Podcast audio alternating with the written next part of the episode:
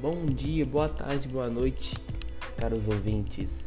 É, viemos aqui, né, nesse primeiro podcast nosso, é, falar um pouquinho sobre o documentário do GNU Linux, que foi proposto à turma de processos administrativos. E eu estou aqui com o Rafael Silva e a Ruth Veloso, juntamente comigo, Raia Rafael para podermos comentar um pouco, expressar nossas opiniões e relatar o que foi é, mostrado no, neste vídeo, neste documentário.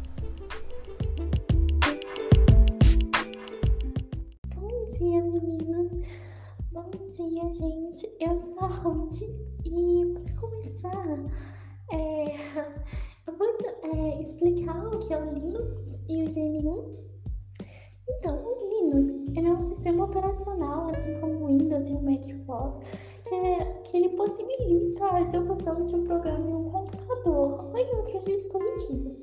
Mas a parte mais importante que é bom lembrar do Linux é que ele, é, que ele pode ser livremente modificado e distribuído por link na internet, né? Como a gente vai falar mais pra frente, que é muito legal isso. E o Sistema também operacional completo, composto por software livre, que também respeita a liberdade dos usuários podendo ser modificado. Muito legal isso. Agora, quanto à questão do, da criação do Linux, é, começou lá no, na faculdade do, do Linux, né, que ele tinha que completar o TCC dele. E, e ele usou o Unix, o sistema que tinha antigamente, que é a base do, do Linux. Os códigos do, do Unix não eram liberados, né? É, mas para a universidade, o, a linha de código deles era, ainda era liberada. Então o Linux, o Linux aproveitou dessa liberdade que eles deram para a faculdade, para a universidade, né? E e aproveitou e criou a partir dela a linha de código do Linux. E é assim que ele foi criado. Legal, né, gente? Oi, gente, meu nome é Rafael Silva. Sim, muito legal isso. E o que eu acho interessante é que o Unix deixou é, o código liberado, mesmo que seja só para a faculdade, não liberou para todo mundo. É, eu acho interessante porque por, por isso por eles terem feito é, deixado essa liberdade para a faculdade, muitos estudantes puderam usar, né? E ajudou no, no estudos deles. E o, o, o próprio Linus, que por, por esse código ele conseguiu pegar e fazer o que o Linux é hoje, né? É, uma curiosidade sobre o Linux é que no começo, na verdade, ele se chama Frix, expressando é, a ideia de software livre mas depois passou a ser Linux, referenciando Linus, que é o nome do criador, e o X referenciando Unix e Minix. E podemos dizer por um lado que o nome Linux é bem melhor, né? Caso em questão de, de reconhecimento. Porque Linux dá uma ideia de um ser um, um software mais desenvolvido só pelo nome. Aí pelo Freaks eu acho que também não, não teria um, um reconhecimento assim. E o engraçado, né, gente, é que as pessoas chamam todo o sistema operacional de Linux, mas a verdade é que o Linux é apenas um kernel. E um kernel é o que? Nada mais, nada menos que o núcleo do sistema operacional.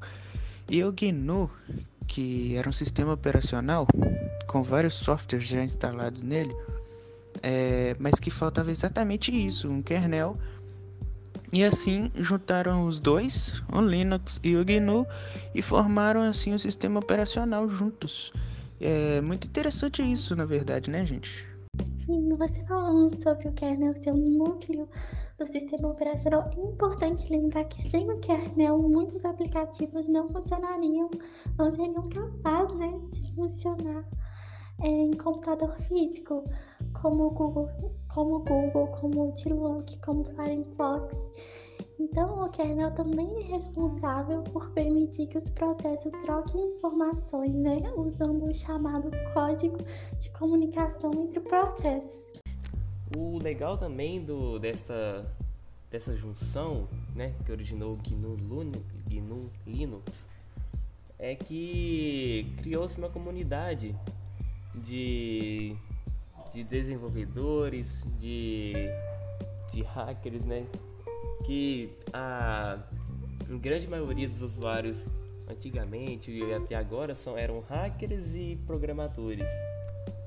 E, e a partir deles que o suporte é dado, né? E, e as atualizações são feitas a partir do, da, das modificações que essas pessoas fazem na linha de código. Que, que por si auxiliam outras pessoas, tipo, o que deu certo para um pode dar certo para outro, ele gostou e ele pode instalar no seu computador ou os próprios criadores do Linux junto com a, com a GNU é, instalarem essa, essa, essa variação no sistema. Temos também a questão das quatro liberdades de um software livre, como por exemplo, usar como quiser, ou seja, quando qualquer usuário pode fazer o que bem entender com o seu sistema operacional. É, existe também a de cópia, que dessa forma você pode dar a toda a comunidade a chance de beneficiar de todas as suas mudanças. Isso, continuando o que o Rafael disse, tem a liberdade de modificar, onde cada usuário pode mudar o que achar melhor para usar o Linux e a liberdade para distribuir. E com essas liberdades trouxeram muitos usuários para a comunidade. Então, galera, caminhando para o final, né? Queremos agradecer por, pelo seu tempo aqui, pela atenção. Chegamos mais no final desse podcast e espero que tenham gostado. Muito obrigado pela atenção, obrigado pelos participantes. É, obrigado, Rafael Silva e Ruth Beatriz. E fiquem com Deus, galera. Muito obrigado. Bom, pessoal, nosso episódio vai chegando ao fim. Essa foi a história sobre o Linux e eu agradeço a todos por estarem aqui conosco e também ao Ryan e à Ruth. Foi uma honra fazer esse podcast com vocês.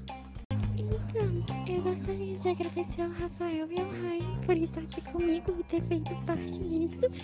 E também agradecer a todos vocês por terem ouvido o nosso podcast. Eu espero que vocês tenham gostado.